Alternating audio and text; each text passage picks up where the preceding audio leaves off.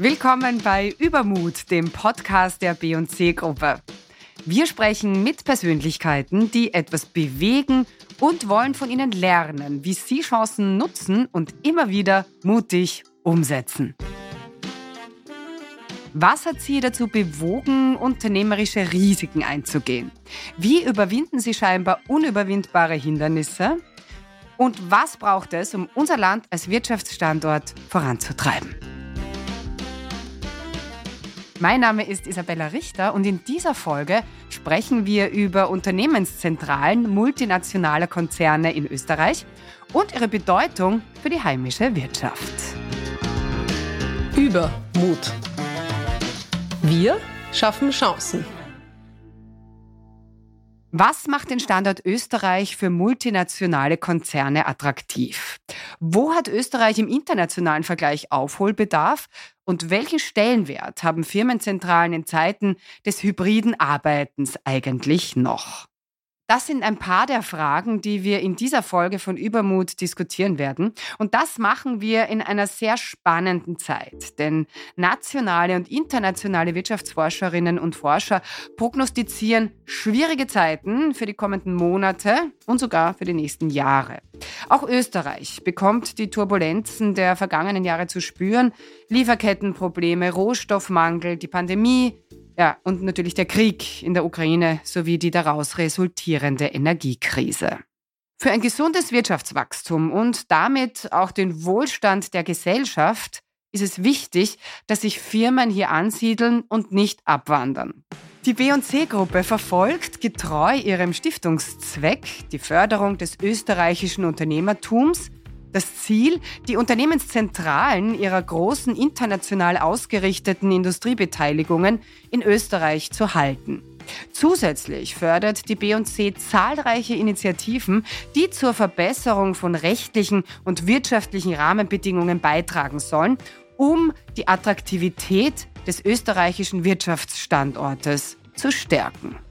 Die gute Nachricht, Österreich ist ein beliebter Standort. Aus der aktuellen Studie Headquarters in Austria der WU Wien geht hervor, dass 390 internationale Konzerne ihre Zentralen hier haben. Diese multinationalen Unternehmen beschäftigen im Schnitt 30.000 Mitarbeiterinnen und Mitarbeiter und erwirtschaften 10 Milliarden Euro Umsatz pro Jahr. Sie leisten also einen wesentlichen Beitrag zur österreichischen Wirtschaft. Aber der Wirtschaftsstandort Österreich hat nicht nur Vorteile, sondern auch Nachteile, wie zum Beispiel der Fachkräfte- oder Arbeitskräftemangel. Was können wir tun, damit Unternehmen nicht abwandern und ihre Zentralen woanders ansiedeln? Darüber spreche ich heute zum einen mit Philipp Nell, Professor und Leiter des Instituts für internationale Wirtschaft an der WU Wien. Er leitet das vorhin erwähnte Forschungsprojekt Headquarters in Austria. Und zum anderen haben wir eine Vertreterin aus der Wirtschaft, Birgit Rechberger-Krammer. Sie ist Präsidentin von Henkel Österreich und Mitglied der Geschäftsführung. Frau Rechberger-Krammer sammelte in ihren 30 Jahren beim Konzern viel internationale Erfahrung. Henkel hat seine Osteuropa-Zentrale in Wien angesiedelt. Bevor wir jetzt über Österreich und Wien sprechen, wagen wir einen Blick auf die Metaebene in der Standortfrage. Herr Nell, erzählen Sie uns doch mal, warum sind Firmenzentralen eigentlich wichtig für einen Standort? Welcher Mehrwert steckt da eigentlich dahinter? Ja, das ist natürlich eine sehr gute Eingangsfrage. Wir beschäftigen uns natürlich normalerweise, wenn es um Standortfragen geht, natürlich um Produktionsstandorte und sowas. Aber Unternehmenszentralen selber sind natürlich auch sehr wichtig. Es geht immerhin um Aktivitäten in der Zentrale, die sehr wertschöpfend sind. Das heißt, es sind sehr bestimmte Arten von, von Beschäftigungen, von, von Jobs, die dann da benötigt werden. Es geht um Steuern natürlich auch in Unternehmenszentralen, vielleicht mehr als an, an den anderen Organisationseinheiten. Und wenn es eine Unternehmenszentrale an einem Standort gibt, gibt es dort natürlich auch Nachfrage für Service, wie zum Beispiel Berater, Wirtschaftsprüfer und so weiter. Und man muss natürlich auch am Ende sagen, Unternehmenszentralen, das bedeutet natürlich, dass dort Mitarbeitende sind, die durchaus Entscheidungsmacht haben.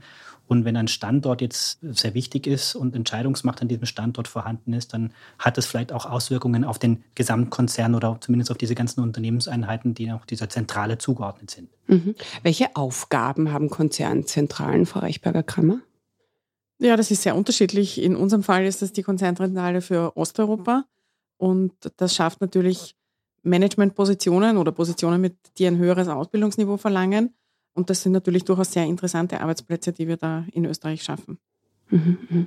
Was zeichnet für Sie Österreich als Konzernstandort jetzt mal abgesehen von Henkel, sondern so prinzipiell aus? Was für uns sehr wichtig ist, ist eine sehr gute Infrastrukturanbindung. Ja? Wir haben gute Flugverbindungen, gute Autobahnen. Wir haben in Wien ein Zentrallager für sechs Länder, die umliegend sind durchaus auch, dass man mal zwölf Stunden arbeiten kann, wenn großes Arbeitsaufkommen da ist, also eine gewisse Flexibilität da, die Mitarbeiter einzusetzen. Wien als Standort ist sehr interessant für Ausländer, die gerne im Ausland arbeiten wollen. Das sehe ich immer wieder. Im Vergleich zu anderen Plätzen ist die Lebensqualität auch ein entscheidender Faktor. Wie kann ich da mit meiner Familie umgehen und mich auch etablieren irgendwie? Also das sind so die zu Ihrer Erfahrung. Genau. Herr Nell, Sie haben eine Studie durchgeführt im Rahmen des Forschungsprojektes Headquarters in Austria und dabei die Unternehmenszentralen in Österreich untersucht. Und da heißt es, aktuell haben 390 internationale Unternehmen in Österreich ihre regionalen Headquarters aufgeschlagen. Wie viel ist das im internationalen Vergleich? Nur, dass wir das ein bisschen einordnen können. Wo stehen wir da so ungefähr? Das ist eine gute Frage. Das kann man gar nicht so leicht beantworten. Der Punkt ist nämlich, warum haben wir diese Studie überhaupt durchgeführt? Wir haben das ja im Wesentlichen durchgeführt zusammen auch mit der Austrian Business Agency und der Wiener Wirtschaftsagentur. Und wir kamen zu diesem Projekt, weil die Partner von uns gesagt haben, sie wissen eigentlich gar nicht ganz genau, wo diese und wie viele Zentralen es tatsächlich gibt in Österreich. Das ist etwas, was nicht unbedingt sehr einfach erhebbar ist über irgendwelche Datenbanken. Und insofern ist da doch gehöriger Forschungsaufwand notwendig, um überhaupt erstmal diese Landkarte zu erstellen, zu sagen, das sind die Zentralen, die es gibt. Man kennt natürlich Henkel, man kennt andere Unternehmen, die sehr bekannt sind, aber es gibt eine ganze Menge andere, wo das sehr, sehr schwierig ist. Insofern kann ich Ihre Frage gar nicht so ganz mhm. genau mhm. beantworten. Mhm. Es gibt natürlich Standorte, gerade in Europa, die auch sehr attraktiv sind, wo es auch viele Zentralen gibt definitiv die zum Beispiel in der Schweiz, in Zürich, München, aber auch Amsterdam zum Beispiel oder Irland für sehr viele amerikanische Unternehmen. Wie das dann ganz genau aussieht, wenn man die Vergleichbarkeit herstellen muss, würde ich jetzt im Moment sagen, weiß ich nicht genau, müsste man sich genauer anschauen, ist wahrscheinlich auch sektorenabhängig. Wie gesagt, im irischen Bereich würde ich mal sagen, sind relativ viele Tech-Konzerne und im österreichischen Kontext sind es natürlich sehr viele Konzerne, die wirklich im CI-Bereich aktiv sind, die aber nicht unbedingt klar einem Sektor zuordnenbar sind. Mhm. Bleiben wir da gleich. Was macht nach Ihrer Studie jetzt Österreich wirklich attraktiv für Firmenzentralen? Von Frau Rechberger-Kramm haben wir jetzt schon ein bisschen was gehört. Deckt sich das ungefähr? Das deckt sich natürlich, klar. Aber vielleicht noch ein, zwei Punkte hier. Also es geht natürlich, wir sprechen in der Wissenschaft oft von Institutional Quality, also die allgemeine Qualität der Institutionen, auch sowas wie Rechtssicherheit oder Korruption, zum Beispiel die allgemein die, die Bürokratie, die da auch mit reinspielt. Natürlich auch das Steuerkonzept, was das bedeutet für die Firmen, die allgemeine Kostenstruktur, zusätzlich zur Infrastruktur im Allgemeinen. Und natürlich dann heutzutage kommen auch Faktoren mit hinzu, wie zum Beispiel, ob es genug Digital Talent gibt. Also Leute, die sehr, sehr gut ausgebildet sind im, im digitalen Bereich. Ja? Ob das jetzt aus der Strategie, im Strategiebereich ist, IT selbst oder Softwareentwicklung, so, aber dieses digitale Talent ist es verfügbar, kommt man daran und das ist ein, durchaus ein, ein, wichtiger Punkt geworden für den Standort. Mhm, da hinken wir ja ein bisschen hinterher, was ich aus der Startup-Szene immer wieder höre, was die Digital Talents betrifft. Müsst ihr euch da auch wahrscheinlich aus dem Ausland immer wieder helfen, oder? Ja, durchaus. Aber würde ich auch sagen, also Digital Talent holen wir eher aus dem Ausland. Da gibt es andere Standorte, wo, wenn ich an Berlin denke, oder ist, ist deutlich mehr los. Aber wieder die Lebensqualität, die jungen Leute sind ja auch anders mobil. Und die Lebensqualität und der Ort Wien vor allem und das Land Österreich ist schon interessant, dass die dann auch daherziehen. Ja. Aber einen Berliner nach Wien zu kriegen, wirklich? Ja, wir haben im Moment einiges an Franzosen, ja, auch Ost, sehr viele Osteuropäer. Ja. Eine gute Infrastruktur und die Nähe zu anderen wichtigen Märkten in Zentral- und Osteuropa, aber auch Rechtssicherheit und die Lebensqualität sind also einige der Faktoren, die Österreich zu einem attraktiven Standort machen. Aber warum zieht es sogar Konzerne aus den USA nach Österreich? Und wie bleiben die hier? Österreich wird ja jetzt nicht nur von europäischen Ländern, sondern von vielen auch außereuropäischen Ländern, zum Beispiel von den USA als strategischer Standort gewählt. Wie cool und vor allen Dingen, wie wichtig ist denn das für Österreich, für den Wirtschaftsstandort? Ja, wie ich, wie ich eingangs schon gesagt habe, die Tatsache, dass es relativ viele Unternehmenszentralen hier gibt, ist schon sehr wichtig. Ja. Wichtige Positionen, die ein bestimmtes Beschäftigungseffekt haben, Steuereinnahmen, weitere Services wie, wie Beraterwirtschaftsprüfungen, die dann auch entsprechend ihr Geschäft machen können hier. Und insofern ist es schon sehr wichtig. Und wie wichtig ist es auch, die zu halten? Also werden die genug gehegt und gepflegt? Das ist eine sehr weite Frage. Die Frage ist, wer kann das ganz genau hegen und pflegen? Ja, das ist, das ja. natürlich, wenn wir über die Standortfaktoren sprechen, sind es eine Vielzahl von Dingen, die nicht alle unbedingt direkt immer beeinflussbar sind von einer Regierung zum Beispiel. Da ist zum Beispiel auch sowas dabei wie einer der Punkte, die ich sehr wichtig finde, wie zum Beispiel die unheimlich hohe Wissenschaftsfeindlichkeit in Österreich im Vergleich zu vielen anderen Ländern. Ja, das ist natürlich gerade auch für die Unternehmen wichtig aus meiner Sicht, wo nicht nur der Standort als Zentrale wichtig ist, wo aber auch Forschungs- und Entwicklungsarbeit notwendig ist. Und das ist natürlich etwas, das kann man sehr, sehr schwierig, sehr schnell beeinflussen. Frau Rechberger-Kramm erklärt uns, warum die Osteuropa-Zentrale von Henkel in Wien angesiedelt ist Dennoch gab es in der Vergangenheit schon Überlegungen, ob es die überhaupt braucht. Also ich denke, die meisten vergleichbaren Konzerne haben mittlerweile Dachstrukturen geschaffen, einfach weil Deutschland das deutlich größere Land ist und die Schweiz und Österreich da eingeschlossen werden. Uns hat diese Öffnung nach Osteuropa eigentlich ermöglicht, hier eine vergleichsweise sehr große Struktur aufrechtzuerhalten. Wir haben eine sehr große Produktion in Wien. Also ich glaube, wenn man über Unternehmenszentralen spricht, ist immer noch ganz wichtig, ist es eine Dienstleistung oder ist es ein Industriebetrieb, weil Dienstleistung kann ich relativ rasch auch wieder woanders hin verlegen. Industrie, produzierende Industrie ist immer etwas schwieriger und daher auch wirklich ganz wichtig, glaube ich, dass wir die Investitionen dann auch in das Land bringen und dann die Wertschöpfung. Also wir haben einmal so eine Studie gemacht, ein Euro, der von Henkel in das Land oder in den Standort investiert wird, bringt über 2 Euro Produktionswert und 89 Cent an Wertschöpfung, einfach weil wir auch wieder österreichische Zulieferer, österreichische Partnerunternehmen dann quasi da mitziehen. Ja, und einfach, dass wir da interessante Arbeitsplätze haben. Also während man vergleichsweise für Österreich kaum mehr ein Marketing-Team hätte, haben wir einfach ein großes Team für das Osteuropa-Marketing da oder auch für regionale Vertriebsagenten. Dann entsprechend auch die Funktionen, die man dazu braucht, wie Recht, Personal, Finanzen und so weiter. Das hätten wir nicht, wenn wir nicht eben eine Regionszentrale wären. Gab es in der österreichischen Geschichte von Henkel schon mal die Überlegung, die Zentrale zu verlegen? Ja, doch, ganz oft. Warum? Weil es, wenn man als globales Unternehmen tätig ist, die Frage ist, ob man in Europa als europäisches Unternehmen, ob man eine zweite Zentrale in Europa braucht oder ob es nicht viel wichtiger wäre in Amerika, in Asien, in Afrika oder sonst wo. Letztlich ist es doch alles auf sehr engem Raum in Europa. Und warum seid ihr noch da? Ich glaube, weil wir ganz einen guten Job machen. Wenn wir über Osteuropa sprechen, gibt es da natürlich aktuell auch sehr viele wirtschaftliche und politische Herausforderungen durch den Krieg und die Energiekrise. Das beschäftigt auch unsere Gäste. Welche Rolle spielt denn in Zeiten des Russland-Ukraine-Konflikts politische Stabilität für einen Standort? Das ist leider wieder sehr viel wichtiger geworden und auch die Rechtssicherheit, die vorher schon angesprochen wurde. Also das sind schon Themen, die man vielleicht vor zehn Jahren vom Tisch gewischt hätte, die aber jetzt, glaube ich, wieder an Wert deutlich gewonnen haben. Mhm. Garantierte Energieversorgung zum Beispiel, welche Rolle spielt das? Für die Zentralen vielleicht weniger, aber natürlich, sobald Produktion dabei ist, dann wird es natürlich sehr interessant. Ja. Mhm. Europa will bis 2050 klimaneutral sein, Österreich sogar schon bis 2040, will bis 2030 auf 100 Prozent erneuerbare Energien umsteigen, sehr ambitioniert, aber welche Rolle spielen denn Themen wie Nachhaltigkeit und Klimaschutz bei der Auswahl eines Standorts? Also inwieweit kann das vielleicht sogar zu einem Attraktivitätsverlust führen oder auf der anderen Seite das Mega-Asset sein? Ich denke, es kann natürlich in beide Richtungen gehen, je nachdem auch, um welche Industrie es sich handelt. Und es gibt natürlich, also ich habe zum Beispiel sehr lange in Dänemark gewohnt und Dänemark hat nämlich sehr frühzeitig angefangen, schon deutlich vor der OMV zum Beispiel, dass die Energieunternehmen sehr, sehr stark in die, in die Windkraft gegangen sind, dort Know-how aufgebaut haben. Und Dann ist natürlich eine Ansiedlung für einen nordischen Raum im Bereich Kopenhagen zum Beispiel ist durchaus interessant und man kann dieses Know-how auch nutzen. Man kann sehr viele Techniken nutzen, die dann dort schon vorhanden sind.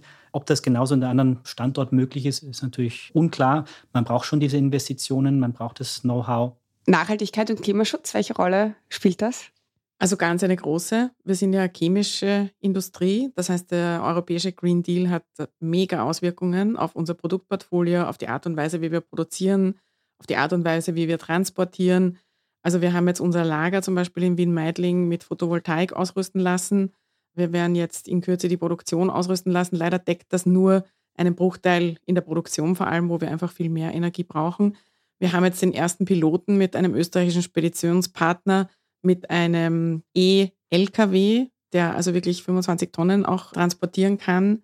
Also wir pilotieren hier in Österreich auch viele Sachen, dann für andere Länder, vor allem auch für Osteuropa, wo da deutlich weniger Partner und auch Offenheit ist. Sicher eine große Rolle, würde ich noch ergänzen, sind Förderungen. Ja, und da ist Österreich eigentlich ganz gut dabei zum Thema Nachhaltigkeitsförderungen, thermische Energie, also gibt es verschiedene Aspekte.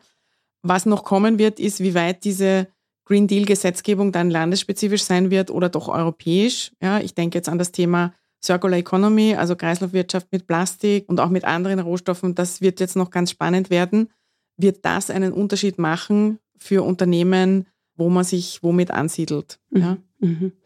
Kleiner Exkurs, Frau Rechberger-Kramer, wie geht es mit der möglicherweise kommenden Gasknappheit um? Wie groß ist dieses Thema momentan bei euch?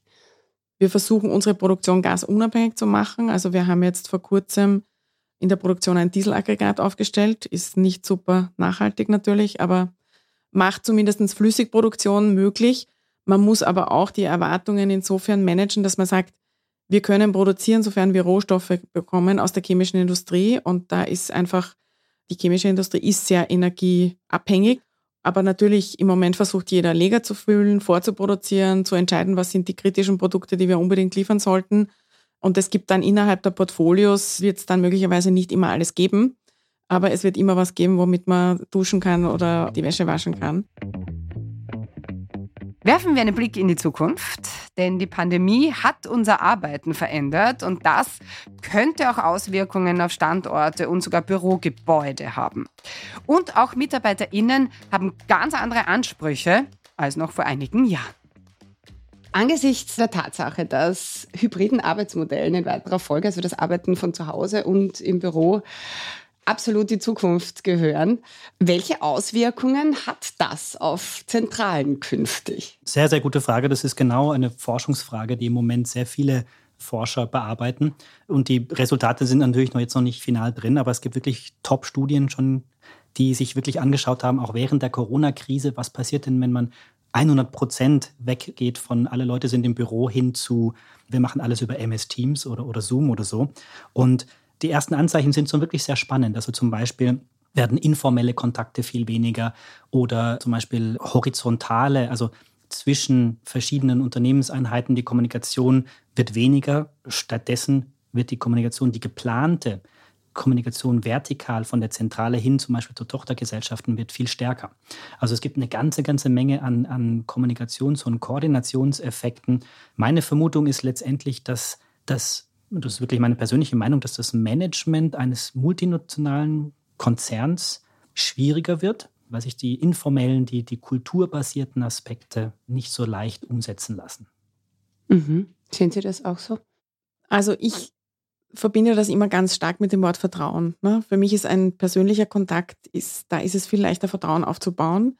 Und natürlich gibt es eine Hierarchie in einem Konzern, aber es passiert halt auch ganz viel auf informeller Ebene. Und da ist dieses Vertrauen ganz, ganz wichtig.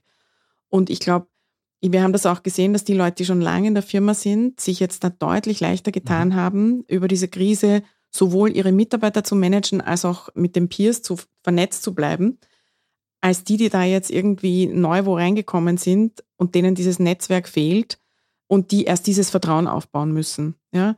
Also ich sehe das ähnlich und deswegen haben wir auch unser Post-Corona-Office-Konzept in dem Sinn so eingeführt, dass wir gesagt haben, drei Tage in der Woche ist Bürozeit. Ja, das kann man flexibel mit dem Vorgesetzten abstimmen, aber es muss ein Mindestmaß an Interaktion geben, ja, für kreative Prozesse Und manchmal löst man die Probleme einfach auch in der Kaffeeküche. Das ist so. Ja? Genau. Und wenn man sich eben überlegt, dass man zum Beispiel nur zweieinhalb Tage vor Ort ist, dann reduziert sich automatisch die Möglichkeit, dass man sich zufällig der, vor der Kaffeemaschine über den Weg läuft und etwas bespricht, was wichtig ist, reduziert sich automatisch um 50 Prozent ne, im mhm. Vergleich zu vorher. Mhm. Ja, das sagen viele, diese Ideen, die im Aufzug entstehen, ne? so zwischen Tür und Angel, das fällt da natürlich alles weg. Also das heißt, dass Zentralen im Zuge auch dieser Digitalisierung, diese entstehen immer mehr virtuelle Welten, ihre Wichtigkeit nicht verlieren. Nein, würde ich nicht sagen. Also ich glaube, das hat damit weniger zu tun. Was natürlich schon leichter wird, ist, ich sehe das bei mir, ich habe auch europäische Verantwortungen, einfach auch mit Teams Kontakte zu halten über die neuen digitalen Möglichkeiten, die man vorher in dem Ausmaß nicht kannte. Ja. Also durchaus hat sich auch viel an Kontakt intensiviert. Ja. Und viele Meetings sind auch einfach viel effizienter geworden. Ja. Sie starten pünktlicher, sie enden pünktlicher. Man muss die Sachen mehr am Punkt bringen, wenn man die Hand heben muss und so weiter. Also es hat durchaus auch seine Vorteile. Darum bin ich ein großer Anhänger dieses Gemischten. Ich bin selber sehr froh. Ich möchte nicht mehr jede Woche im Flugzeug sitzen. Das ist mein klarer Vorsatz. Und ein bisschen da auch reduzieren und an Lebensqualität gewinnen. Mhm, mhm. Dennoch sind jetzt Büros, Zentralen immer mehr so Orte der Begegnung geworden, also im Zuge von Corona.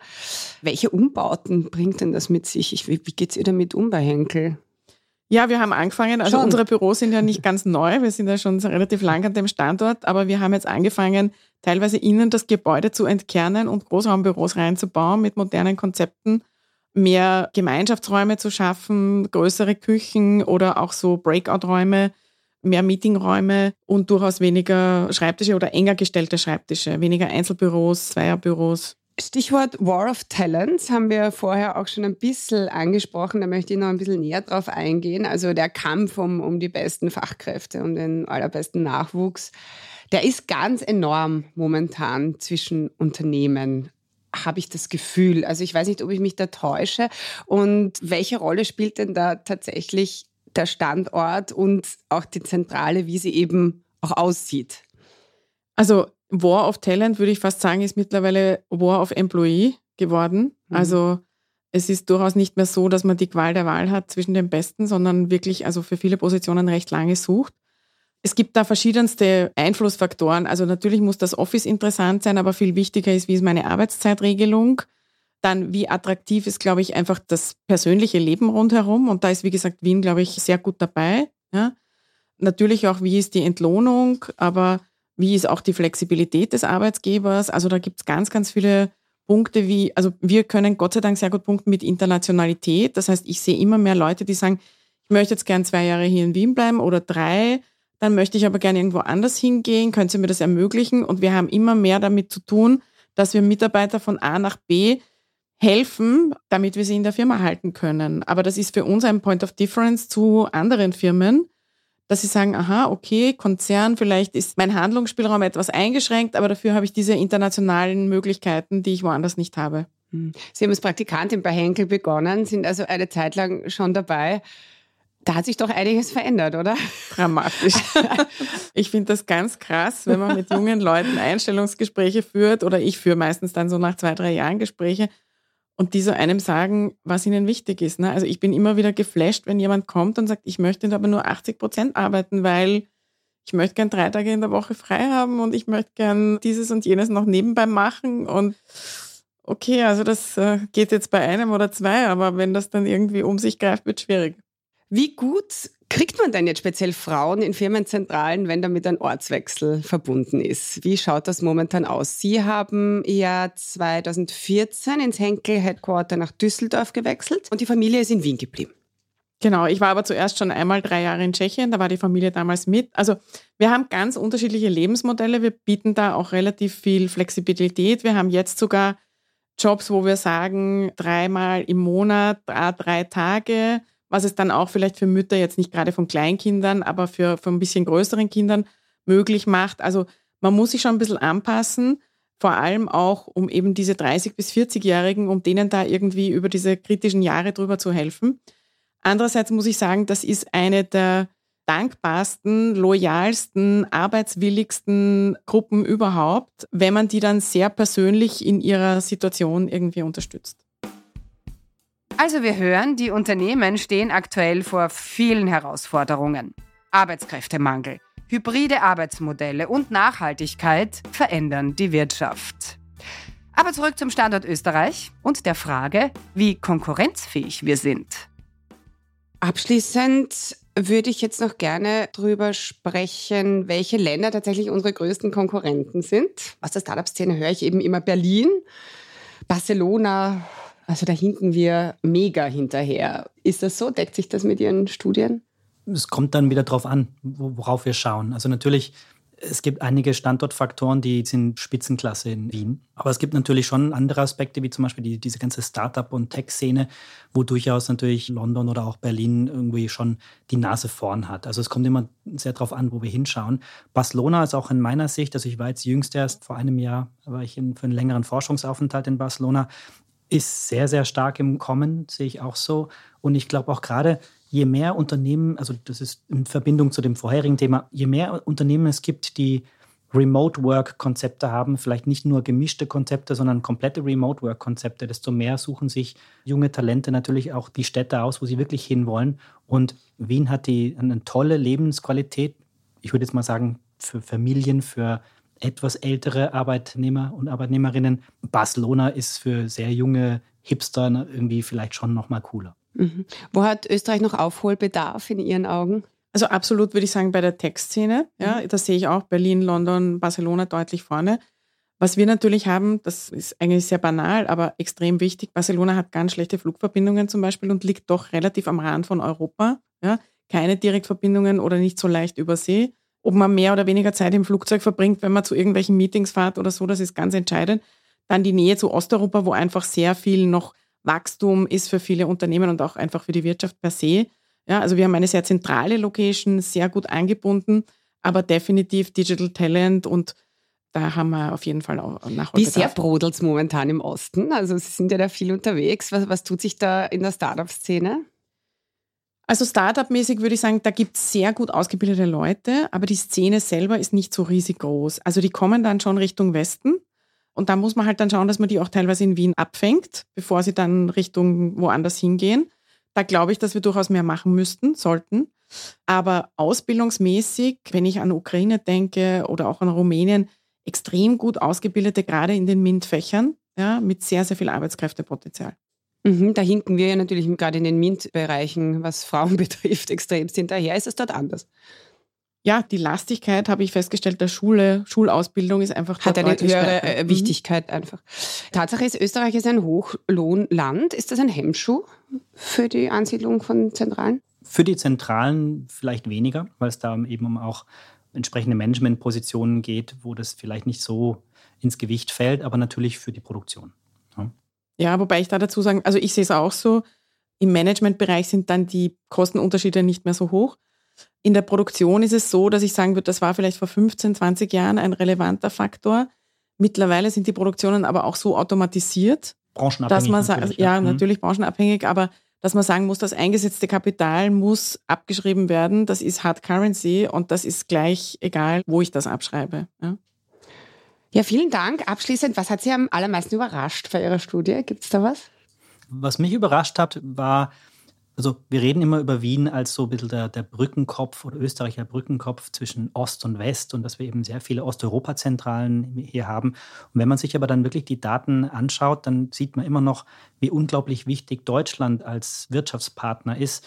Entweder weil die Gesamtkonzernzentrale in Deutschland ist, wie das jetzt im Fall auch bei Henkel so ist in Düsseldorf, oder auch weil Tochtergesellschaften von österreichischen Zentralen in Deutschland sind. Also ich glaube, das vergisst man immer wieder, ja, wir sind relativ stark in Österreich, Osteuropa orientiert, aber Deutschland ist immer noch ein verdammt, verdammt wichtiger Partner. Mhm. Und wir haben aber auch sehr viele Tochtergesellschaften aus Deutschland, oder? Genau. Mhm. 129, also die Verbindung ist einfach genau. sehr stark. Ja, ja, ja, 129. Sehr spannend. Vielen herzlichen Dank. Alles Gute. Dankeschön. Dankeschön. Österreich ist ein attraktiver Wirtschaftsstandort. Das haben unsere heutigen Gäste bestätigt. Dennoch wird dieser Standort auch immer wieder in Frage gestellt.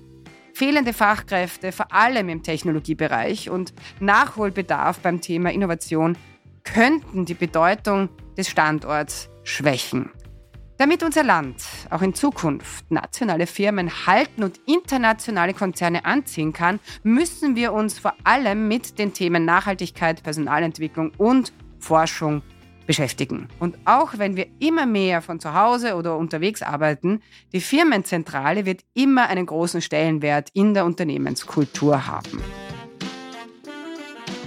Übermut dem Podcast der B&C-Gruppe, können Sie auf allen gängigen Podcast-Plattformen und auf der B&C-Website bcgruppe.at slash podcast hören und abonnieren. Wir freuen uns über Ihre Ideen, Gedanken und Anregungen. Teilen Sie Ihre Kommentare unbedingt auf unseren Social-Media-Kanälen oder schreiben Sie uns an podcast.bcholding.at. Damit vielen Dank fürs Zuhören und bis zum nächsten Mal. Ihre Isabella Richter. Übermut. Wir schaffen Chancen.